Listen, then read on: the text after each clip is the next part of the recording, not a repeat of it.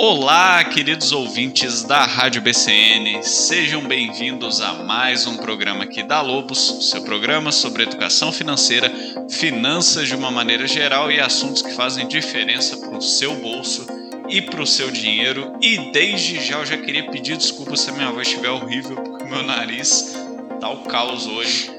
Mas, se você não me conhece ainda, depois dessa introdução maravilhosa, meu nome é Gabriel Medeiros, sou economista por formação e junto aqui comigo, sempre do meu lado, esta figura sempre estilosa. Aliás, eu gosto muito de camisa rosa, então hoje eu estou me sentindo representado por ele aqui. João Vitor Miranda. Muito obrigado pela essa apresentação, Gabriel. O meu nome é João de Camisa Rosa Miranda. Tava faltando essa, né? Hoje você que mandou essa pérola. E eu sou graduando em Ciências Contábeis e de longe sou a pessoa mais especial nessa mesa aqui porque não temos convidados para o episódio de hoje. Eu gostei da sua autoconfiança, diga-se de passagem, cara. E é assim que a gente começa a 220 por hora esse programa de hoje. Que, aliás, João, hoje sugestivamente a gente está gravando esse programa no final de uma sexta-feira. Né? Exatamente. Né? Então, hoje, quando terminar o programa e a gente falar um excelente fim de semana, vai ser do fundo do coração, inclusive pra gente. Não é verdade? Mas, como ainda não começou o fim de semana oficialmente, o assunto de hoje é um assunto que voltou a ficar ativo aí, que recentemente saiu notícia a respeito, que é o Open Banking ou Open Finance. Exatamente, muitos termos aí e justamente por terem muitos termos, terem muitas fases, é um processo bem complexo, bem amplo, que vai envolver bastante mudanças aí no nosso sistema financeiro. Exatamente. Tem muita gente que está confusa, não está entendendo o que está acontecendo nisso tudo. Isso mesmo. É, vale lembrar que assim é, podemos dizer hoje que o Brasil é um dos pioneiros no sistema de open banking, né? Um dos primeiros países do mundo a se implantar e tem países desenvolvidos aí como os Estados Unidos e outros países que estão estudando um sistema parecido para adotar na economia deles, alguns já adotaram, mas o Brasil nem de longe é o inventor, né? Uhum. Esse é um sistema que surge ali na Europa, é, é um sistema que já era utilizado pelo Reino Unido e que ele tem como objetivo principal gerar maior, concor maior concorrência no sistema financeiro. Ah, mas por que que concorrência no sistema financeiro interessa alguém aqui, interessa os nossos ouvintes? Por que será, né? Aliás, concorrência acho que é uma coisa que interessa o consumidor de todas as formas, né? Afinal de contas, é muito satisfatório quando você vê duas empresas brigando por quem oferece o melhor serviço ao menor preço e você sai ganhando nessa história. Exatamente. Então aqui a gente vê a importância é, da concorrência. Mas é, agora, passando de uma maneira mais resumida, né, para depois a gente entrar em detalhes, eu te pergunto, João, que, que é o Open Banking e mais precisamente o que, que é o vamos dizer assim, um open bank brasileiro, vai? Já que a gente não é o inventor dessa tecnologia. É, acho que para começar a explicar o open banking, primeiro a gente tem que ir no nome, porque por mais que seja um sistema brasileiro, hoje em dia a gente está na moda de usar aí termos americanizados, termos é em inglês. Então o open banking a gente pode dizer que é versão brasileira, sistema financeiro aberto da forma mais simples possível de se entender. Mas, é, qual que é a intenção desse sistema financeiro aberto? É ele permitir o compartilhamento de informações entre instituições financeiras e também a movimentação de contas a partir de diferentes plataformas. Aí o ouvinte que está escutando ele pensa, beleza, compartilhamento entre instituições financeiras, informações financeiras, mas para quê? O que, que eu ganho com isso? Qual o objetivo disso? Principalmente pela ótica do consumidor. Exatamente. É, isso aí vem para essa mudança vem para trazer uma revolução nos, no, nas, na forma de se encarar o, os serviços financeiros no Brasil, no sentido de que, é, com isso, é, se eu tenho uma conta em um banco X e eu já sou correntista do banco Y há muito tempo, lá no banco Y eles já têm o meu histórico de crédito, eles já têm todas as movimentações que eu faço, os tipos de investimento que eu costumo fazer, como eu costumo ser atendido e todo esse tipo de coisa, em vez de, no momento de eu criar uma conta no banco X, eu ter que é, trazer todas essas informações com o tempo e formar um histórico de crédito e de outros produtos dentro da plataforma, eu posso simplesmente importar os meus dados, importar o meu histórico do banco I, do banco Y, que era o banco que eu já tinha mais tempo, e pronto. Isso traz muita facilidade ao consumidor. Verdade, João. E você falando sobre o funcionamento da, da estrutura ali, do, do, básico do Open Banking, me, dá, me deu até uma nostalgia aqui, porque lembrou um pouco a minha infância e as famosas cadernetas. Cadernetas? Você conhece essa, né? Caderneta da mercearia do seu Zé, caderneta do mercado Nossa Senhora Aparecida, né?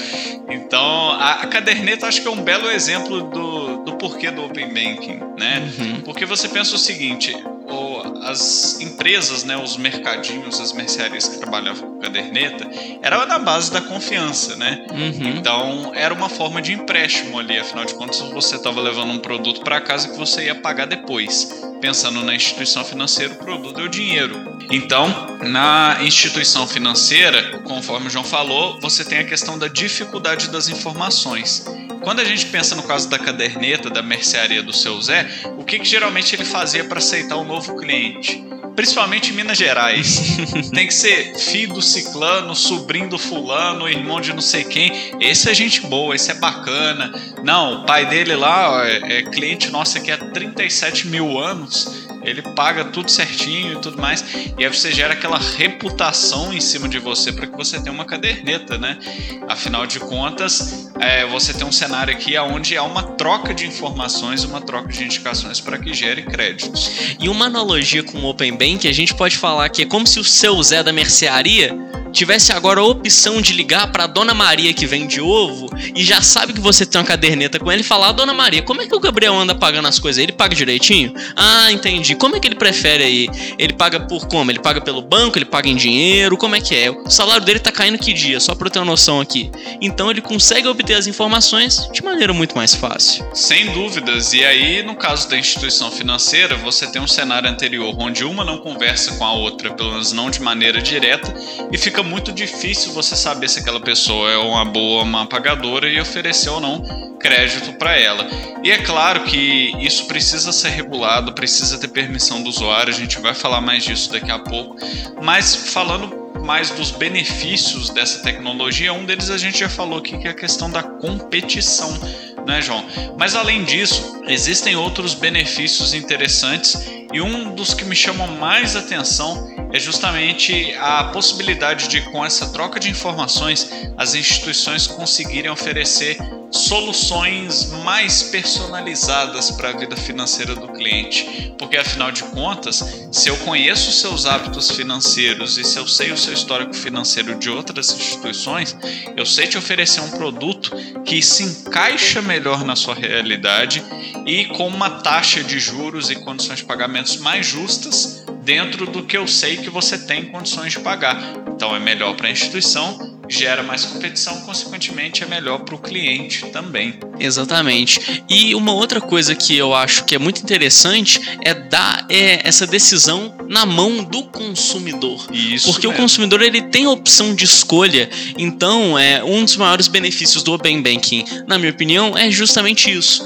A gente vai dar ao consumidor, que é a pessoa ali, que é o alvo central dessa operação, o direito dele escolher e dele poder primeiro fazer as operações na instituição financeira que convir melhor para ele, que primeiro que oferecer os melhores serviços e as maiores vantagens para ele, e ele tem controle sobre as informações deles também.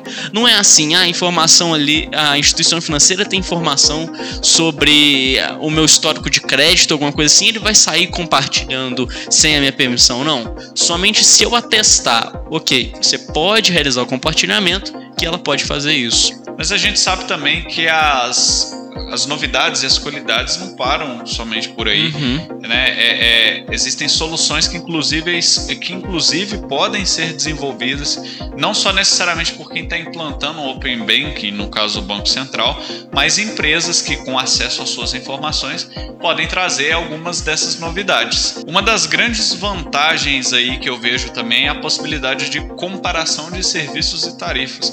A gente estava uhum. até falando aqui mais cedo, né, João? É, até em outro contexto que não do programa, mas que o conhecimento ele é libertador para o cliente. Né? Exatamente. Quando o cliente ele tem conhecimento dos produtos e serviços que ele contrata, então ele acaba tendo uma experiência como cliente melhor. E é claro que se você tem essa possibilidade de abertura, você consegue ter ferramentas que vão verificar quais são os melhores serviços, as melhores tarifas dentro de um leque ali gigantesco de opções vão atender exatamente aquilo que você está procurando. E pode te ajudar até a descobrir tarifas que às vezes você já paga no seu banco e não se atentou para isso, porque tá ali, você nunca parou para prestar atenção nesse tipo de coisa.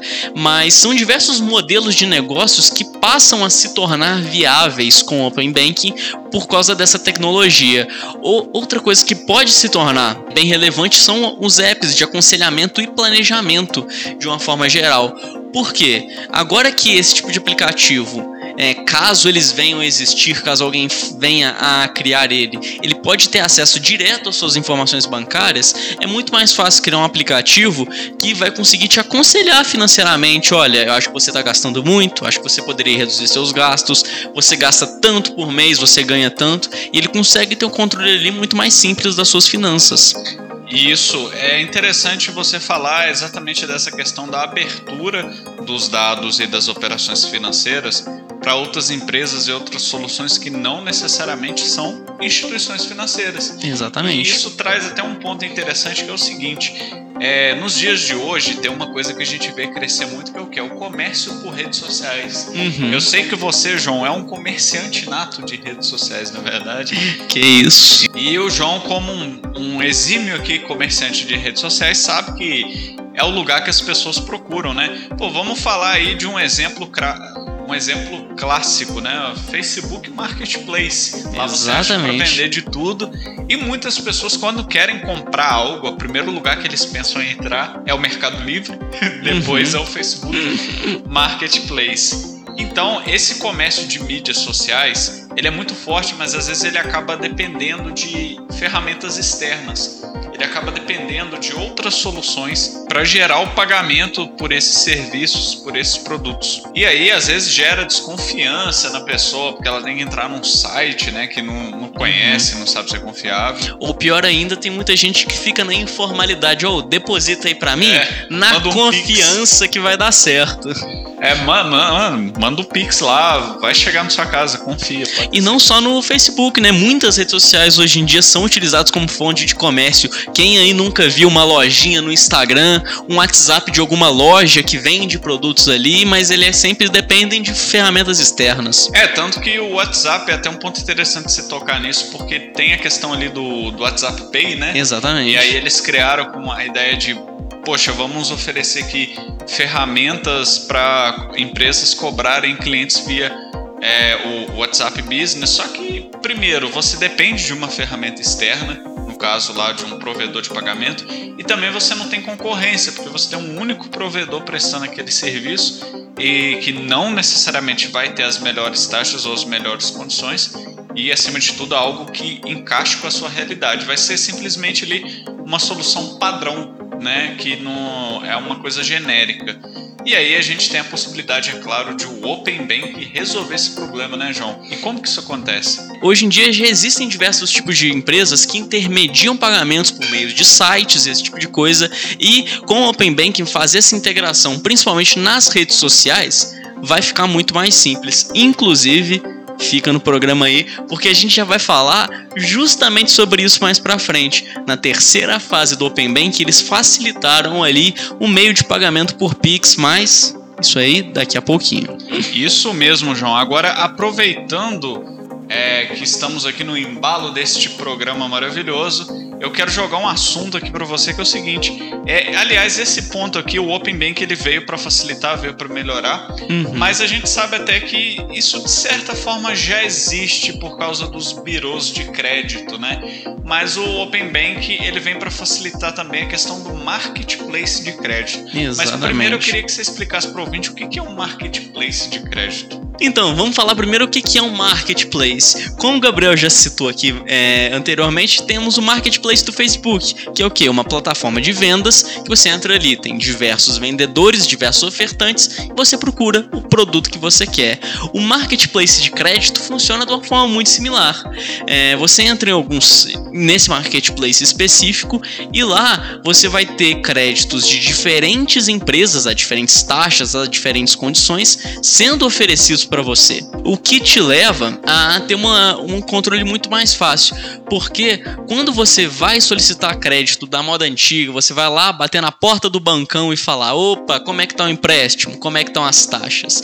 Você, o ato de fazer essa comparação é muito mais difícil, porque você sabe a taxa de um, mas você sabe a taxa de todo o mercado? Você sabe a taxa que o Banco da Piraporinha do Sul, que fica lá no interior de Manaus, está oferecendo? Você nunca vai ficar sabendo disso e com Open Banking e esse tipo de marketplace de crédito, você consegue acessar crédito de uma forma muito mais simples, democratizada e de novo com uma concorrência ali das empresas para oferecer o um melhor serviço para você.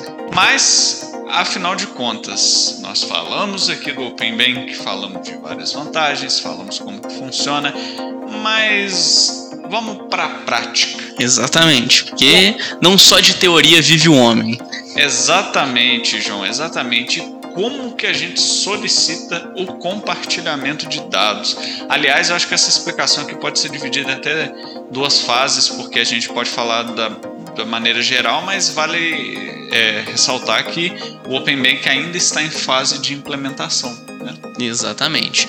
É, de uma forma bem geral, para você solicitar o compartilhamento, você, você faz isso na instituição que vai receber os dados. Então vamos criar aqui um exemplo, um cenário fictício. Você é, tá usando ali a conta do seu banco, uma, uma conta de um banco que você acabou de criar, você ainda não tem um histórico de crédito muito grande por ali, você vai solicitar um empréstimo. Nesse mesma instituição que vai receber os dados, então você solicita ali neste banco, ele vai consultar as suas outras contas bancárias com a sua devida permissão e assim ele consegue fazer o acesso, sempre com o seu consentimento e na instituição de destino. Isso mesmo, e tem uma finalidade específica para os dados, né? Igual o João falou, a questão do crédito e tudo mais.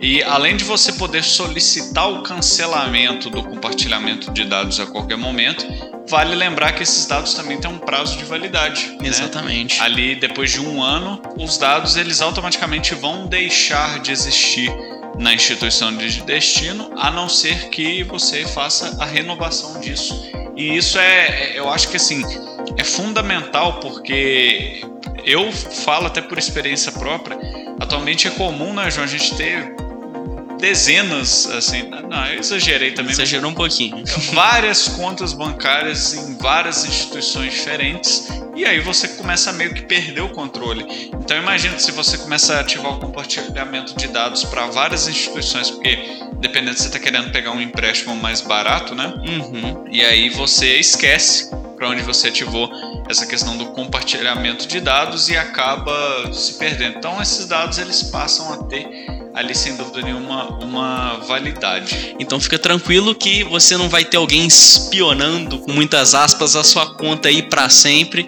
Tudo já tem um prazo definido para caso você esqueça, tá ficando tudo tranquilo.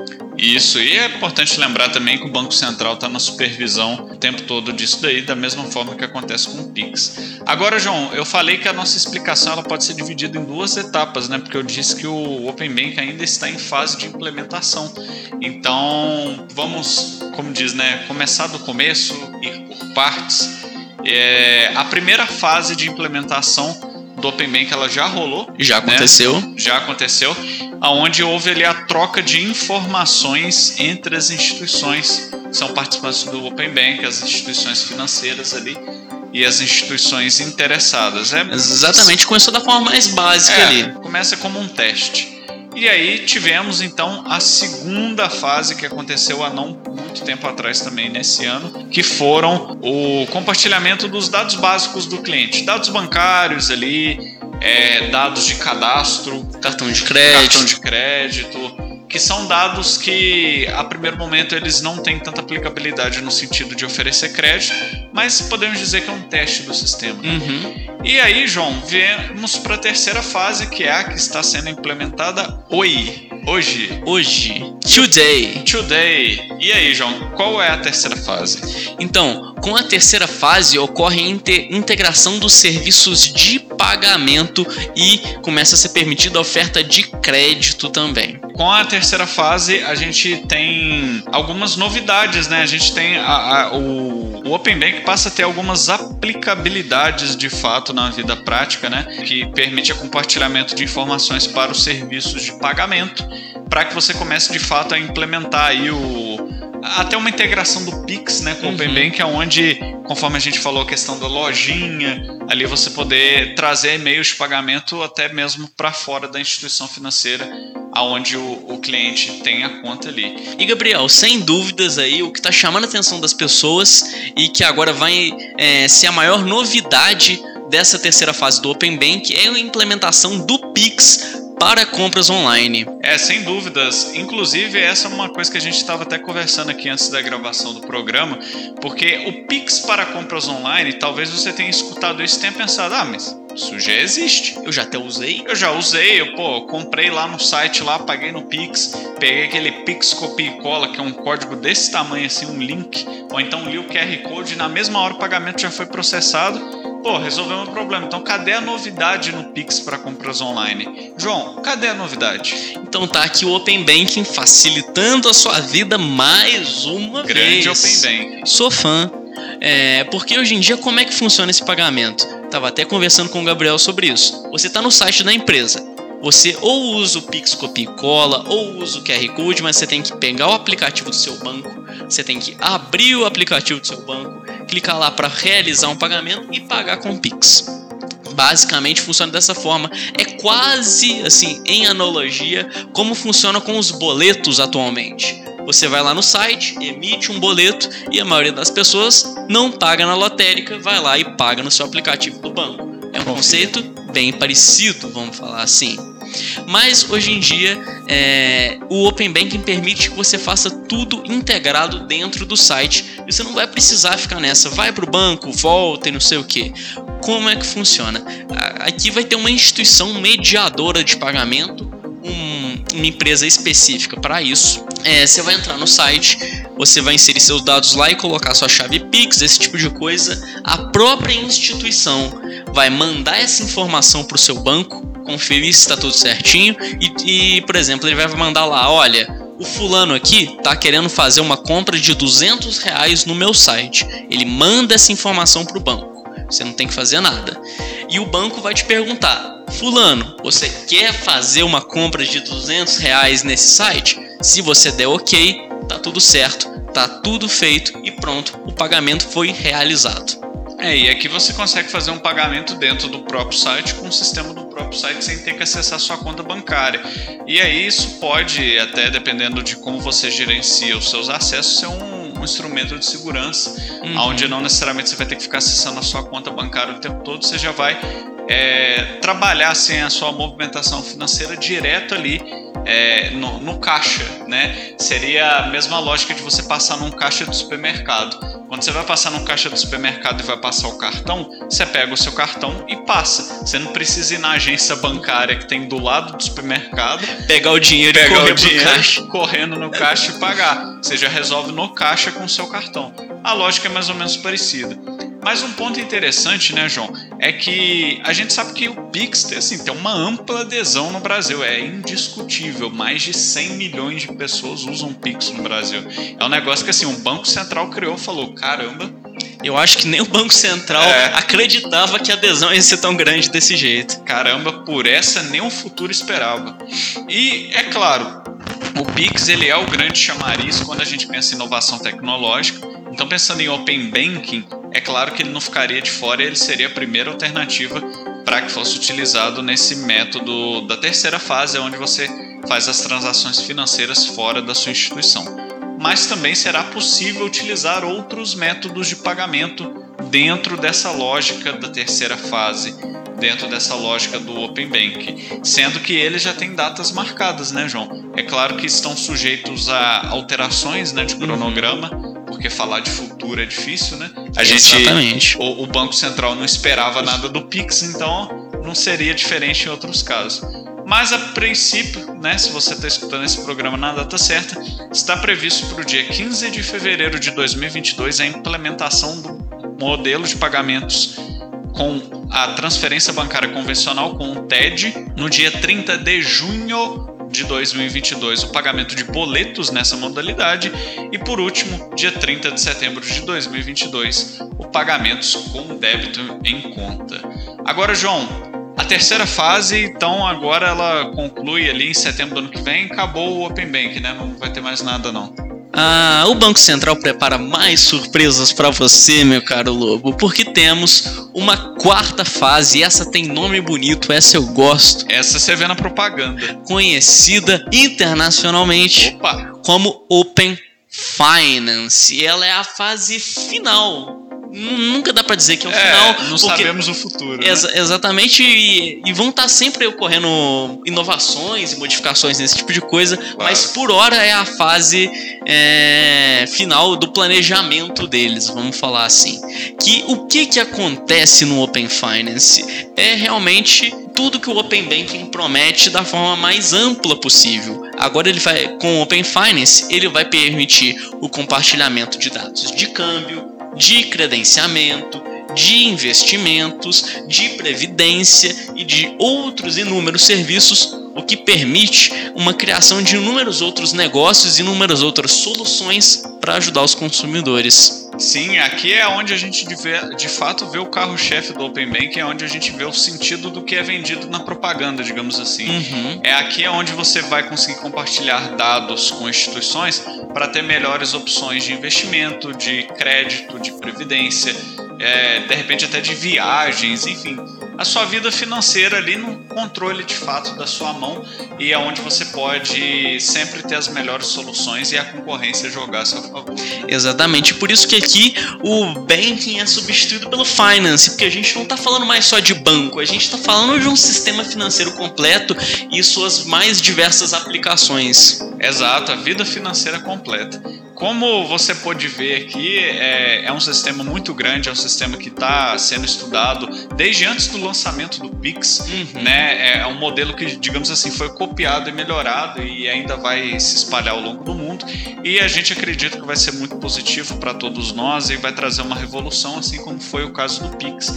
E a gente espera que com esse programa você possa ter aprendido um pouco mais, tirado ali um pouco das suas dúvidas e que você possa começar a se acostumar com essa nova realidade que, que vai fazer parte da sua vida financeira e que sem dúvida nenhuma vai trazer muita melhoria, principalmente para o seu bolso aí com as melhores condições, né, João? Um dia um homem sábio disse: ideias, somente as ideias podem iluminar a escuridão e é isso que a gente está fazendo aqui hoje, porque eu vi muita gente com medo do Open Banking. Para onde vão meus dados? O que vão fazer com eles? Meu Deus, eles vão vender os meus dados por aí agora? o meu banco vai ficar sabendo que eu tô endividado? então, agora você não precisa mais temer porque você tem o conhecimento. E é com essa frase poética e essa interpretação digna de Oscar do nosso querido João Vitor Miranda que a gente vai chegando por final desse programa. E antes de tudo, eu quero dizer que se você ficou com alguma dúvida sobre esse assunto, sinta-se à vontade para entrar em contato com a gente pelas redes sociais. Ou se de repente você for uma pessoa mais tímida, digamos assim, você pode mandar um e-mail ali para blog@lobosensina.com. E João, faça as honras de sempre, afinal de contas, é, você é o astro do fim, digamos assim. Eu não sei se essa frase ficou tão boa quanto eu imaginei, mas é isso daí. Como, como o Gabriel disse, vocês podem entrar em contato com a gente pelas redes sociais e você encontra a gente como Lobos Ensina em todas elas. Eu espero todos vocês aqui na próxima sexta-feira, uma e meia da tarde, na Rádio BCN para escutar esse programa na hora da estreia é só entrar em radiobcn.com.br. Mas olha, meu Deus, eu tenho compromisso todas as sextas-feiras às uma e meia da tarde. Eu não posso assistir o programa. Eu perdi? O que está acontecendo? Você não perdeu, meu amigo. É para isso que existe o maravilhoso portal BCN, onde você consegue encontrar na guia Lobos Ensina todos os nossos programas gravados em forma de podcast, desde o primeiro que a gente fez até esse programa aqui, para você escutar. E, inclusive, você consegue encontrar os nossos programas também nos agregadores de podcast lá no portal BCN, para que você possa fazer um download, escutar durante a sua viagem, escutar no caminho para o trabalho, no caminho para casa, correndo na academia, seja onde for. O importante é que a educação financeira chegue até você. E se você gosta de vídeo, você pode ir no nosso canal do YouTube, Lobos Educação Financeira. Lá você encontra o programa completo em vídeo e alguns cortes aí, para se você quer assistir um pedacinho só.